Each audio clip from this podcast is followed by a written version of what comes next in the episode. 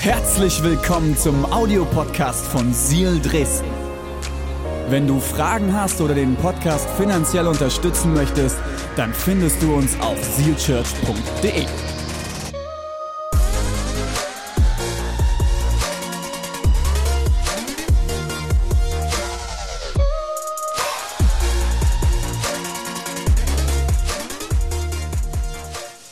Schreib die folgenden Titel für heute auf.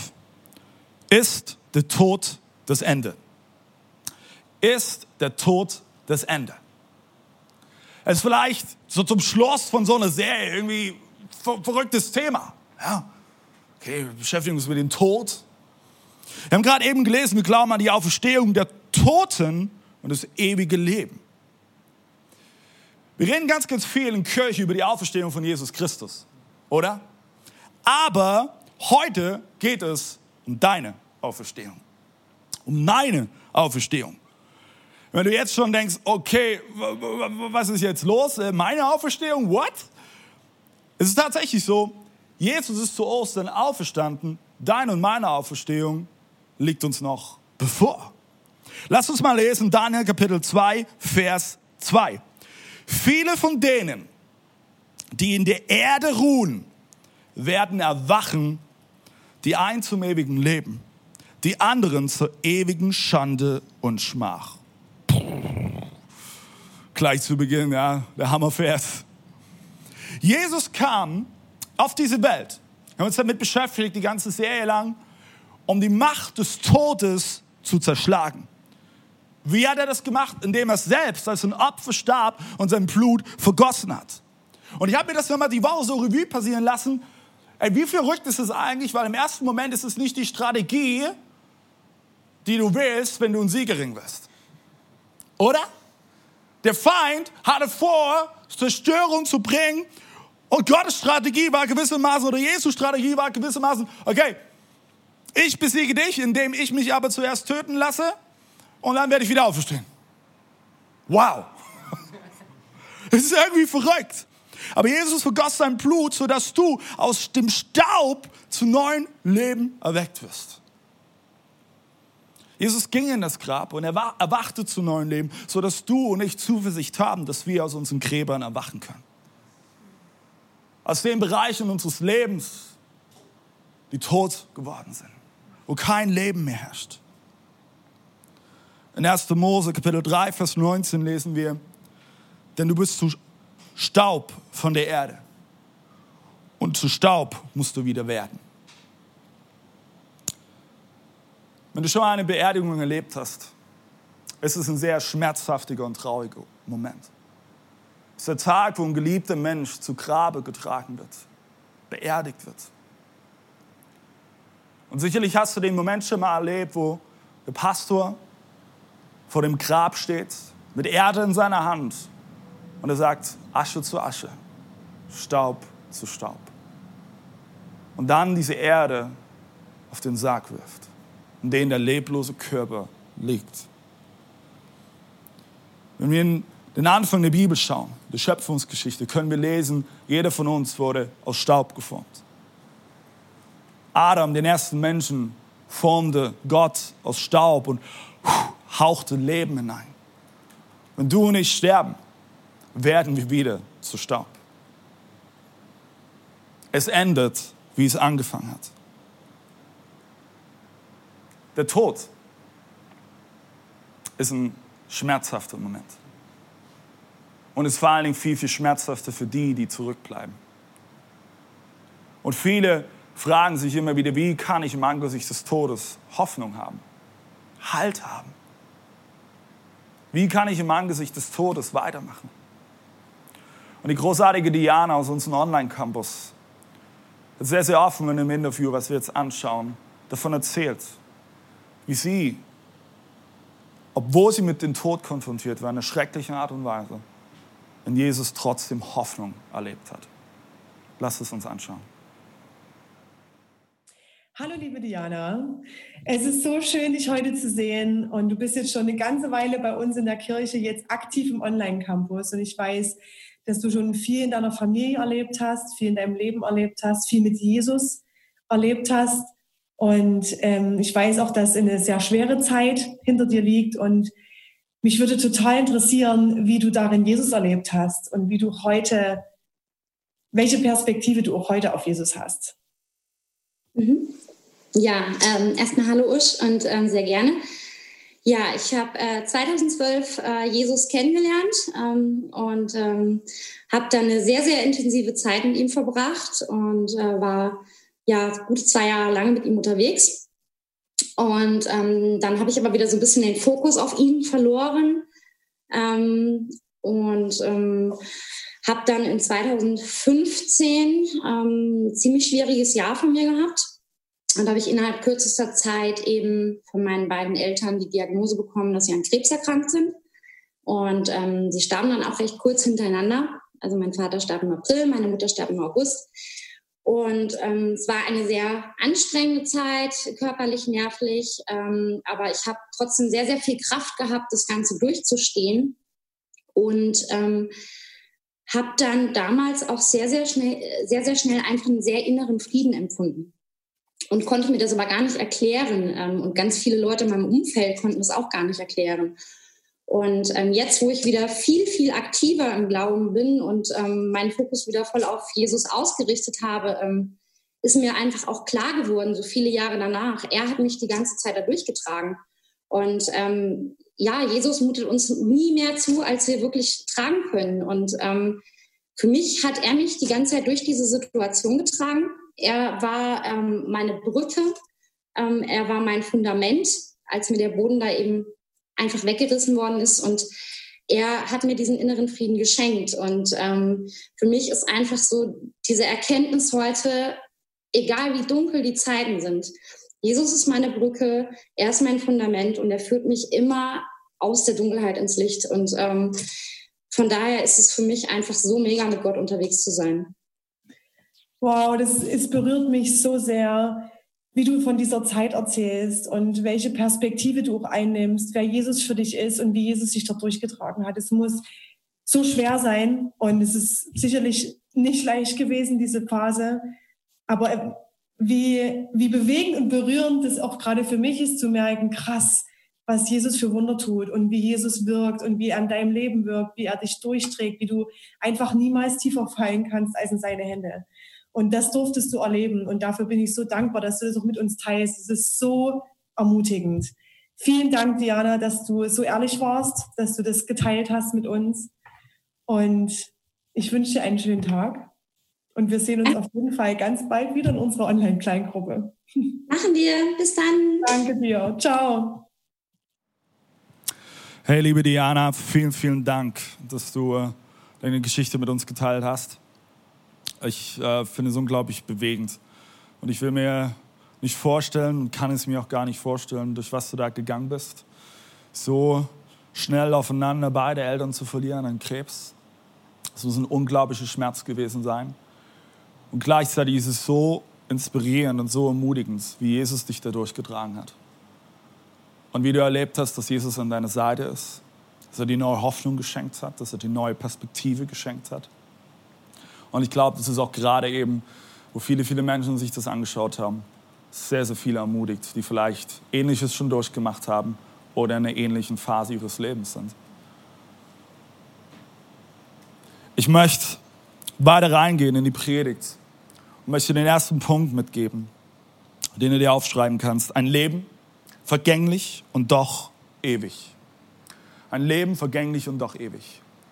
Ich war vor einigen Jahren, äh, nachdem ich Abitur fertig äh, gemacht habe, war ich in Amerika, in Kalifornien, habe dort einige Monate gelebt und äh, ich habe eines Tages habe ich einen Trip mit Freunden unternommen äh, zu den Redwoods.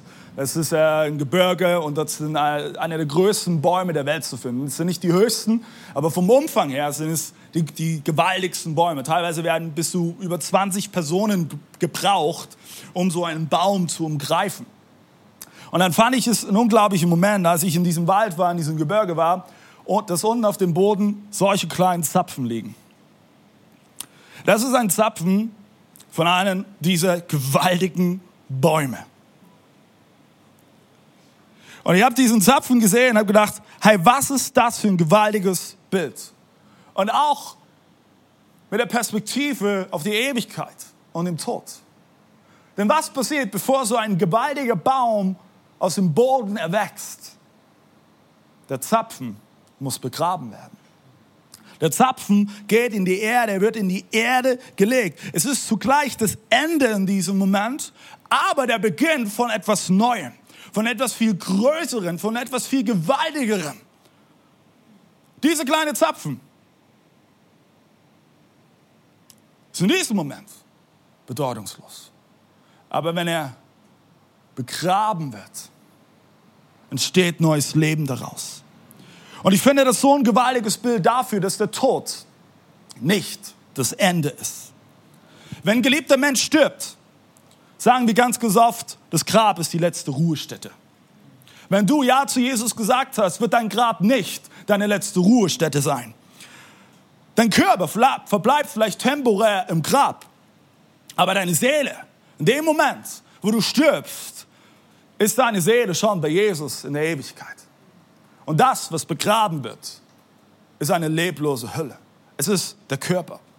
Viele Theologen streiten sich darüber, okay, hat der Körper eine Seele oder hat die Seele einen Körper? Ich glaube, die Seele, die hat einen Körper.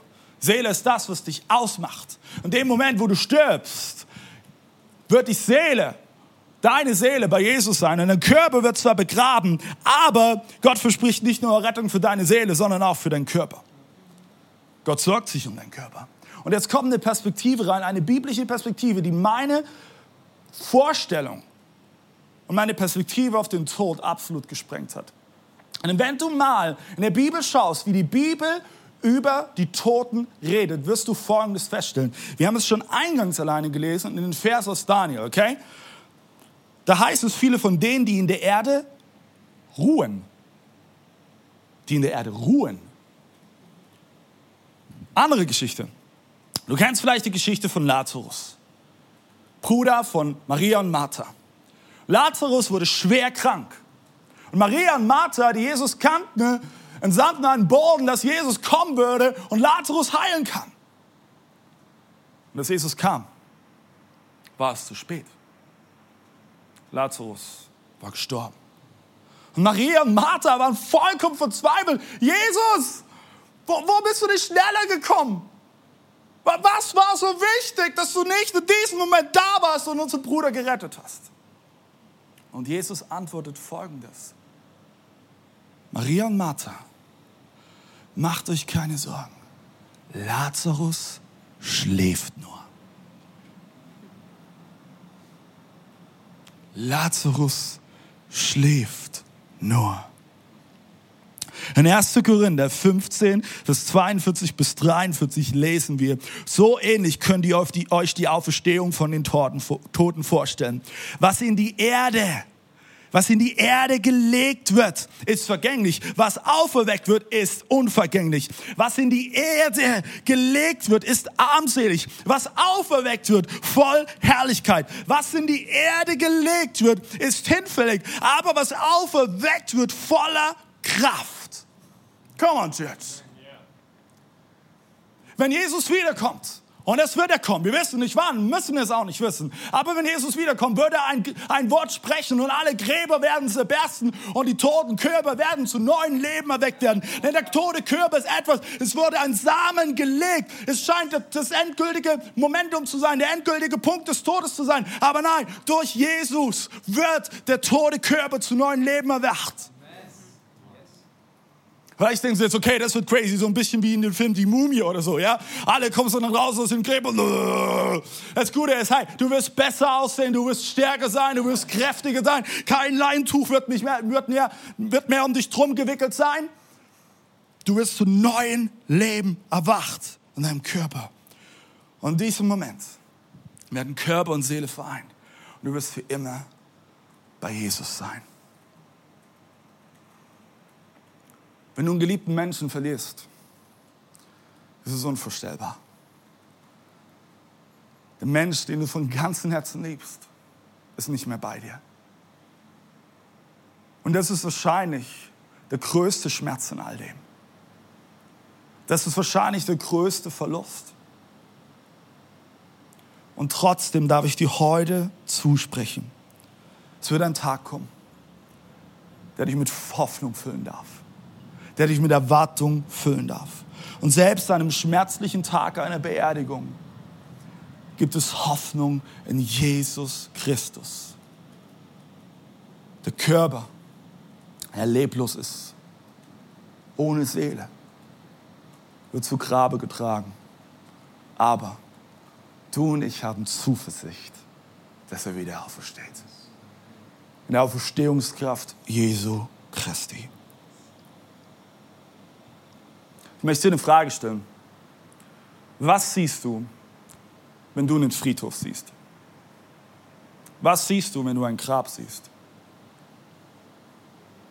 Viele von uns sehen die Endstation. Tod, Schmerz, Leid. Wenn Gott auf einen Friedhof schaut, sieht er einen Garten. Gott sieht nicht Tod, sondern er sieht Leben. Denn jeder tote Körper ist gepflanzt, um bereit zu neuem Leben erweckt zu werden. Jesus wurde nach drei Tagen zu neuem Leben erweckt und weißt du, ab diesem Moment, er war nicht mehr an Naturgesetze gebunden. Und Ostern, es ist so gewaltig, war nicht nur die Geschichte von der Wiederbelebung eines toten Körpers. Ostern war viel, viel mehr. Viel, viel gewaltiger, viel, viel größer. Es geht nicht nur um die bloße Wiederherstellung des Zustands vor Karfreitag, sondern der Tod. Der Tod wurde in der Person Jesus Christus überwunden. Der Tod wurde entkräftigt. Der Tod hat keine Macht mehr. Der Stachel des Todes wurde gezogen. Der Feind, der es sich zur Aufgabe gemacht hat, Tod zu bringen, hat verloren. Es ist vorbei. Und die Auferstehung von Jesus ist somit der Beginn einer neuen Schöpfung, eines neuen Bundes. Und mit ihm ist schon Himmel jetzt auf der Erde möglich. Bam. Jesaja Kapitel 26, Vers 19 lesen wir, doch deine Toten werden leben. Die Leichen meines Volkes werden auferstehen. Wacht auf und jubelt Bewohner des Staubs. Du Herr bist wie ein belebender Tau. Darum gibt die Erde die Toten heraus. Woo! Come on, hey, wenn du bisher mit deiner Perspektive vielleicht begrenzt warst und du noch nie angefangen hast, mit der Perspektive der Ewigkeit zu leben, hey, spätestens jetzt soll es deine Gehirnsynapsen zum Spreng bringen, weil, hey, es ist so gewaltig. Leben ist vergänglich und doch ewig. Der zweite Punkt, ein Leben in Spannung.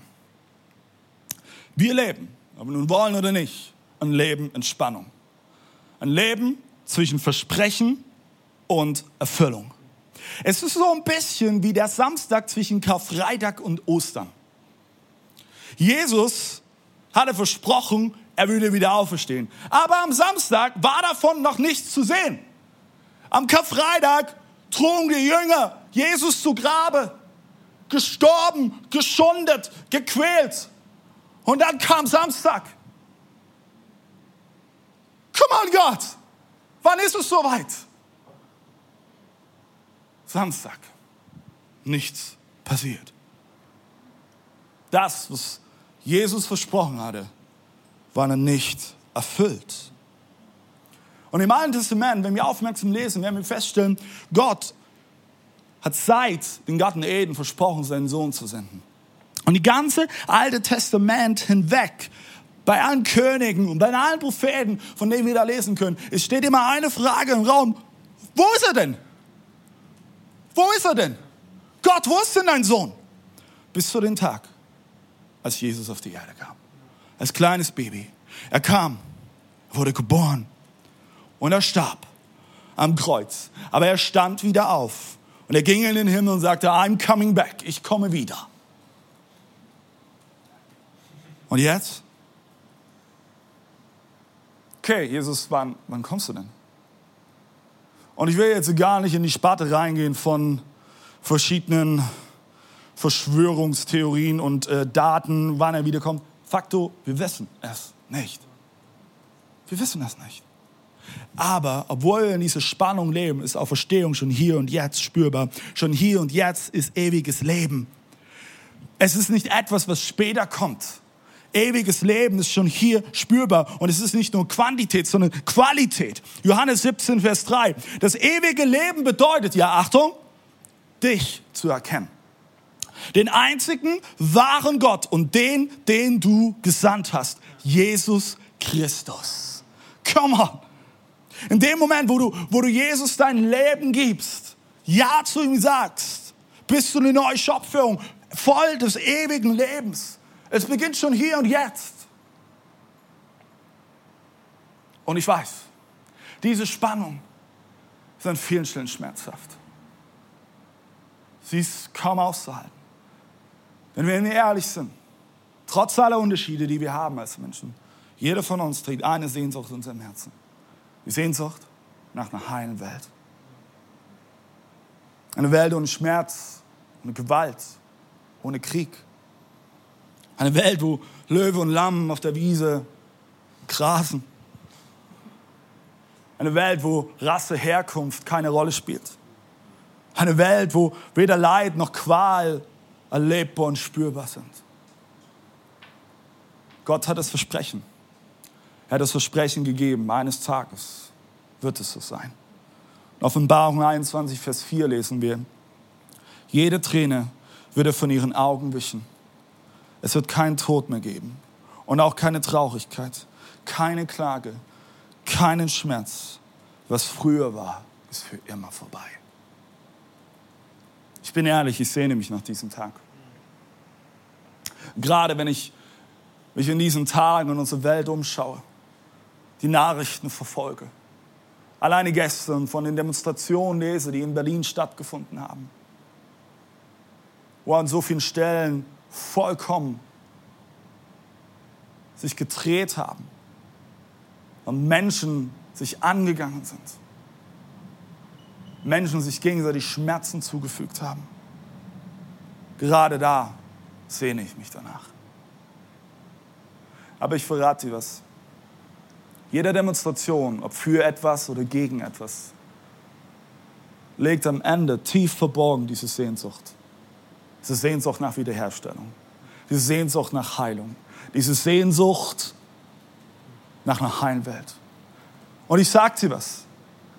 Und ich will nichts gegen Demonstrationen sagen. Es ist ein Recht, das wir in unserem Land haben. Wir dürfen dankbar dafür sein. Aber keine Demonstration, kein System wird am Ende diese Sehnsucht stillen und diese Wiederherstellung bringen, wonach du und ich uns sehnen.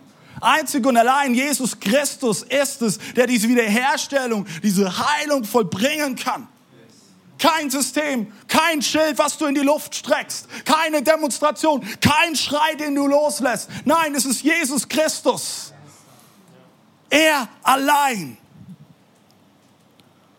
Was machen wir eigentlich also in dieser Zwischenzeit, an diesem Samstag, in dieser Spannung? Ich möchte es dir verraten. Wir beten, wir kämpfen, wir beten Gott an wir bauen Kirche. Wir werden nicht aufhören, alles zu tun, damit Menschen Jesus kennenlernen. Und im Glauben sehen wir, was wir eines Tages mit unseren bloßen Augen sehen werden. Im Glauben sehen wir es. Und wir werden alles geben in dieser Zwischenzeit. Solange das Versprechen Gottes nicht erfüllt ist. Damit wir ein Zuhause bauen für Menschen, die Jesus kennenlernen und neues Leben in ihn finden. Du musst dich nicht mehr selbst ritzen und dein Blut vergießen. Jesus hat sein Blut für dich vergossen. Du musst dich nicht mehr mit deiner Schuld rumtragen. Jesus hat deine Schuld getilgt. Du musst nicht mehr aus eigener Kraft heraus leben. Nein, du hast Anspruch auf, an, die, an der Auferstehungskraft Jesus Christi. Jesus kann dich retten und diese Sehnsucht stillen, die du in deinem Herzen trägst.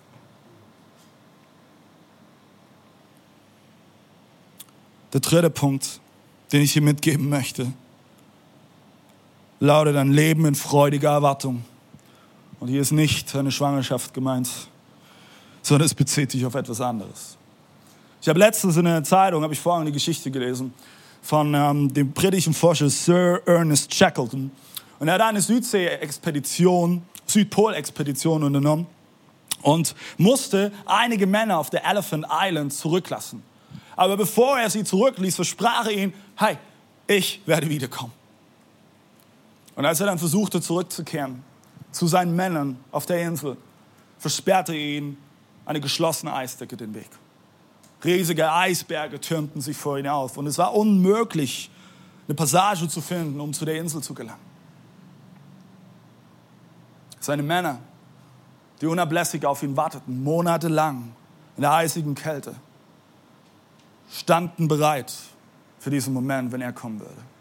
Und dann eines Tages, nach sechs Monaten, war dieser unglaubliche Tag vollkommen aus dem Nichts heraus. Auf einmal öffnete sich eine Passage und Sir Ernest Shackleton konnte mit seinem Schiff hindurchfahren zu seinen Männern auf die Insel. Und die Männer standen bereit. Sie, sie waren, hatten alles gepackt, drängelten sich an Bord. Und gerade eben, als sie, als sie die Insel verlassen, durch die Passage wieder aufs offene Meer gingen, bam, prallten die Eisberge wieder zusammen und die Decke war geschlossen.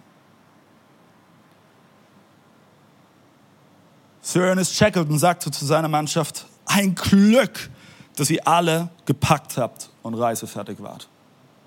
Und die Mannschaft antwortete ihnen, wir haben nie die Hoffnung aufgegeben. Jedes Mal, wenn die See eisfrei war, haben wir unsere Schlafsäcke zusammengerollt und uns gegenseitig zugerufen, vielleicht kommt er heute.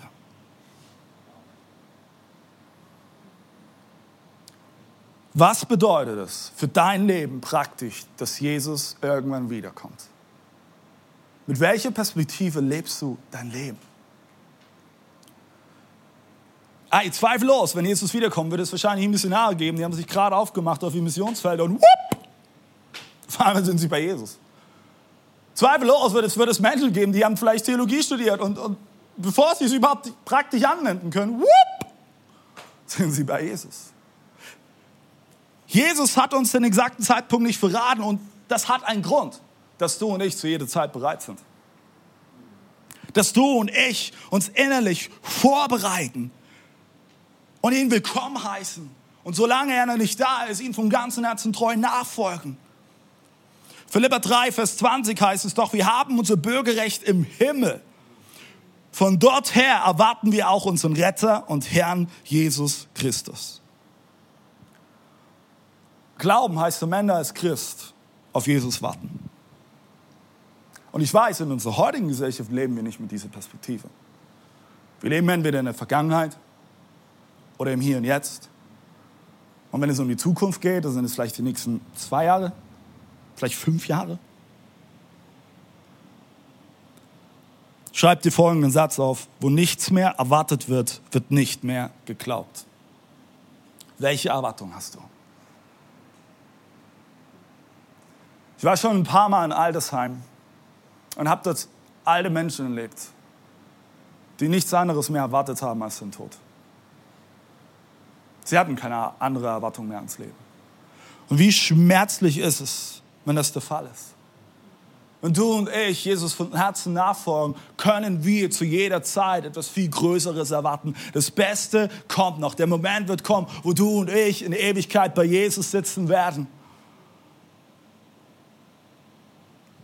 Und das ist der Unterschied zwischen Angst, Gleichgültigkeit und Freude und Spannung. Johannes 14, Vers 3 lesen wir, und wenn ich hingegangen bin und euch den Platz vorbereitet habe, werde ich wiederkommen und euch zu mir holen, damit ihr euch, damit ihr auch da seid, wo ich bin. Hey, was für eine geniale Zusage ist es, dass Jesus wiederkommen wird und wir bei ihm sein werden. Jetzt musst du dir mal vorstellen, der Schöpfer des Universums hat die letzten, keine Ahnung, über 2000 Jahre damit zugebracht, ein Zuhause für dich zu bauen. Wenn wir uns jetzt mal vor Augen machen, okay? Gott hat die Welt in sechs Tagen geschaffen. Und er baut schon über 2000 Jahre an einem zukünftigen Zuhause. Woo! Hey, das muss ein richtig guter Platz sein. Hey, wie gewaltig muss das sein? Ja, wir wissen nicht, wie es im Himmel sein wird am Ende. Aber eins wissen wir. Wir glauben an einen guten Daddy. Wir glauben an einen guten Vater. Er weiß, was du und ich brauchen. Er wird dich mit allen versorgen. Mach dir keine Gedanken darüber, sondern trage in dir die Perspektive der Ewigkeit. Bereit, dich in das zu investieren, was Wert hat.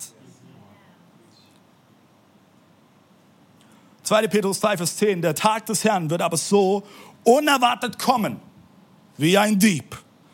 Dann wird der Himmel unter schrecklichen Lärm vergehen und die Himmelskörper im Feuer verglühen. Die Erde und alles, was der Mensch auf ihr gemacht hat, werden dann verbrannt werden. Puh.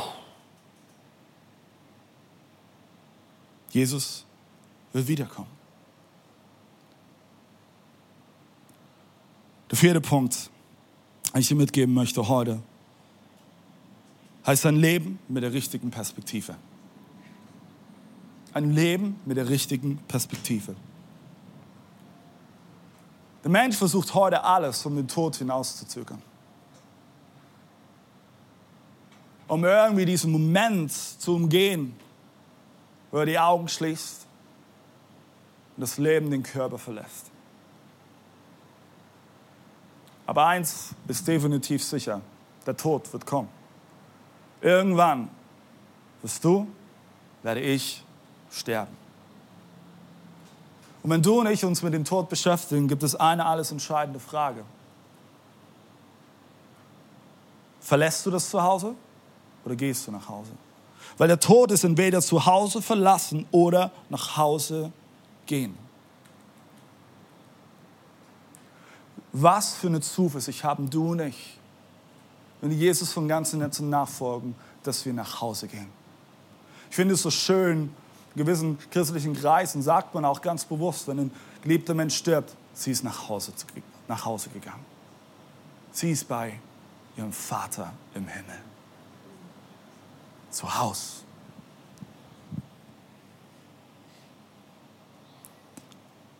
Dann lese ich Hiob in der Bibel. Hiob, ein Mann Gottes, das ist eine Geschichte, die du im Alten Testament liest der so viel Schmerz in sein Leben erlebt hat. All sein Besitz verloren, all sein Reichtum verloren. Alles, was er sich aufgebaut hat über Jahre, hat er verloren. Er hat sein Ansehen verloren, sein Image verloren. Er verlor seine zehn Kinder. Er verlor seine Frau. Und doch sagt er in Hiob Kapitel 19, 25 bis 27, doch ich weiß, dass mein Erlöser lebt. Er steht am Schluss über dem Tod. Nachdem man meine Haut so sehr zerschunden hat, werde ich auch ohne mein Fleisch Gott schauen.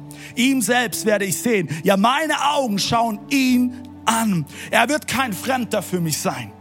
Ich sehne mich von ganzem Herzen danach. Und dann ist dieser Moment in der Geschichte von Hiob die du lesen kannst. Als nämlich Gott ihm gewissermaßen die Wiedergutmachung verspricht. Er sagt, hey, ich werde dir doppelt so viele Kinder schenken. Und dann liest du, bekommt er tatsächlich zehn weitere Kinder. Und dann denkst du, aber okay, Verdopplung von zehn wäre 20. Und das ist die Perspektive der Gegenwart, die wir in diesem Moment haben. Aber Gott hat eine andere Perspektive, denn die zehn Kinder von Hiob, die gestorben sind, waren nicht tot. Sie wurden gepflanzt, bereit zu einem neuen Leben zu erwachen. Und so schenkte Gott tatsächlich diesen Segen auf Hiobs Leben. Ich möchte dich heute ermutigen. Mit welcher Perspektive lebst du dein Leben? Und die Antwort auf diese Frage wird darüber entscheiden, worin du dich investierst und was du investierst. Helmut Thielke, ein Theologe, hat mal Folgendes gesagt. Vielleicht erscheint mir ein Augenblick nichts wichtiger als ein Auto oder eine Liebesaffäre zu haben oder einen traumhaft großen Kuh zu landen. Aber wenn Christus tatsächlich zurückkommt, dann werden doch plötzlich die Wertmaßstäbe wichtig und unwichtig. Völlig anders. Dann kommt mir das, was mich momentan packt und leidenschaftlich mit sich fortreißt, wie eine Luftblase vor. Dann erscheint mir alles plötzlich nicht mehr wie ein Ziel, sondern wie eher wie ein Hindernis zum Ziel. Was ist wichtig? Was ist unwichtig? Im Angesicht der, der Ewigkeit es ist eine ganz andere Bewertung. Ich möchte dich heute ermutigen, egal ob du Jesus kennst oder nicht, er liebt dich und er hat ewiges Leben für dich bereitet. Johannes Kapitel 5, Vers 24 lesen wir, ja, ich versichere euch, wer auf meine Botschaft hört und ihm glaubt, der mich gesandt hat, der hat das ewige Leben. Auf ihn kommt keine Verurteilung mehr zu. Er hat den Schritt vom Tod ins Leben hinter sich. Wenn du Ja sagst zu Jesus, hast du den Schritt von Tod ins Leben schon gemacht. Church, ich möchte uns jetzt einladen, dass wir einen Song gemeinsam singen. So ein neues Lied, das heißt König aller Könige. Nutze diesen Song und auch als Abschluss dieser Serie, um dein Herz zu prüfen, dich auszustrecken zu Gott, der über allen steht. In ihn haben wir Hoffnung. In ihn haben wir eine übergroße Perspektive. In ihm dürfen wir schon jetzt ewiges Leben haben. In ihm ist der Tod überwunden. Amen.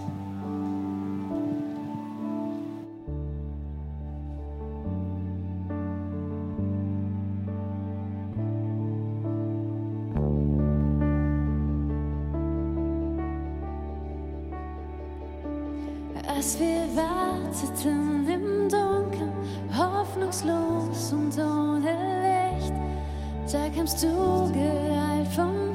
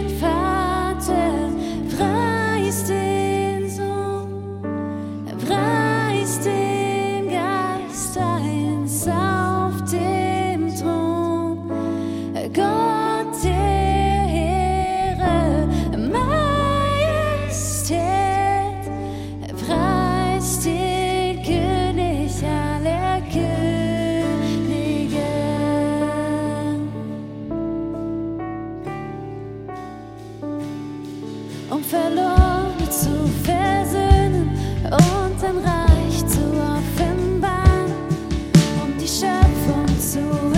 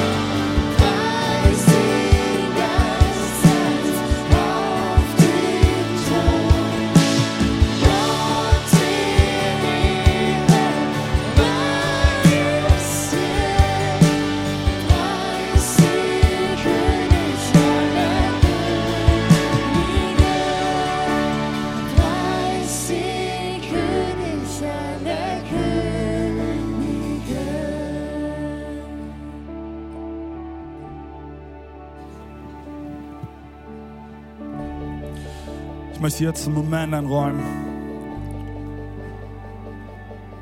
wo du auf die Sehnsucht, die du vielleicht gerade eben in deinem Herzen verspürst, reagieren kannst.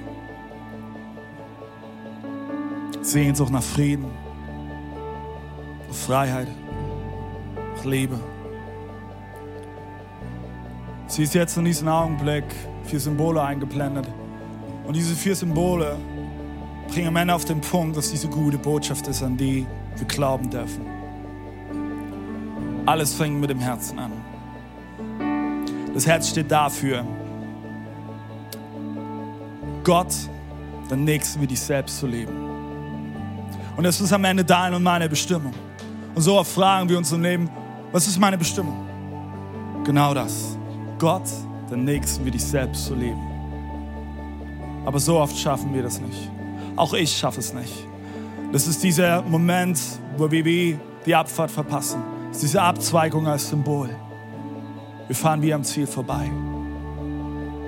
Und wenn du dich mal verfahren hast, wie gut ist es, dass es jemand gibt, der dich wieder auf die richtige Route bringt. Das ist das Kreuz. Das Kreuz steht dafür, dass Gott in Jesus Christus Mensch wurde. Er starb an diesem Kreuz. Und aus dem Minus wurde ein Plus. Freiheit ist möglich. Aber das ist nicht das Ende der Geschichte. Dann kommt der Anker. Und der Anker steht für Hoffnung. Egal, ob du an diesen Gott glaubst oder nicht, jeder Mensch sehnt sich am Ende nach Hoffnung. Wie gut ist es, dass du und ich Hoffnung haben in Jesus Christus und durch ihn ewiges Leben möglich ist. Im Zentrum der Bestimmung zu lieben. Schon hier und jetzt. Ich möchte dich einladen an der Stelle, wenn es dir möglich ist, schließ für einen Moment deine Augen. Nimm dir einen kurzen persönlichen Moment, ganz egal wo du bist. Während deine Augen geschlossen sind, möchte ich dir eine Frage stellen. Kennst du diesen Jesus? Vielleicht hast du heute festgestellt, du hast dann nie innerlich Ja zu ihm gesagt. Vielleicht hast du vor Wochen, Monaten oder sogar Jahren mal Ja gesagt. Und in den letzten Zeitraum bist du nicht mit ihm Seite an Seite gelaufen. Du warst dein eigener, eigener Herr. Du hast dein Ding gemacht. Egal, wo du dich gerade eben dazu zählst. Heute ist ein Tag des Neuanfangs. Wenn du möchtest, kannst du dein Herz, äh, deine Hand jetzt auf dein Herz legen. Wenn du heute deine Reise mit Jesus beginnen möchtest, egal ob zum ersten Mal oder du wieder zurück zu ihm, ihm kommen wirst, dann leg deine Hand auf dein Herz und sprich mit mir folgendes Gebet nach. Wir werden als gesamte Church, werden wir dieses Gebet mit dir mitsprechen, weil wir dich unterstützen und supporten wollen. Lass uns beten. Jesus, ich stehe heute vor dir. Ich schaffe es nicht allein. Ich brauche deine Hilfe und deinen Beistand. Danke, Jesus, dass du mich bedingungslos liebst und so viel Potenzial in mich hineingelegt hast. Von heute an will ich dich immer besser und besser kennenlernen und dir von Herzen nachfolgen. Heiliger Geist, erfülle mich. Schenk mir neue Perspektive, neue Kraft und neue Leidenschaft. In Jesu Namen. Amen. Hey, so gut, Church. Come on, ist so gut, wenn du diesen Schritt gegangen bist und diese Entscheidung in deinem Herzen getroffen hast. Hey, und auch wenn du vielleicht gerade nicht deine Hand auf dein Herz gelegt hast oder dieses Gebet nicht mitgesprochen hast, aber du innerlich irgendwie gemerkt hast, hey, ja, das ist ein Schritt, den ich gehen will. Am Ende ist, zählt das, was du tief in deinem Herzen für eine Entscheidung triffst. Du siehst jetzt in dem Moment ein Formular eingeblendet. Du kannst dem Link gerne folgen. Füll das Formular aus. Und ey, wir würden uns freuen, mit dir diesen Schritt, diese Entscheidung zu feiern. Wir würden uns freuen, wenn wir dir eine Bibel schenken dürfen, um äh, dir einfach einen Start in dieses neue Leben, in diese neue Reise mit Jesus ähm, zu, zu erleichtern und ähm, dir was an die Hand zu geben. Außerdem, wenn du magst, kannst du uns eine Mail schreiben an zeugnis.zielchurch.de, wenn du was Geniales mit Gott erlebt hast.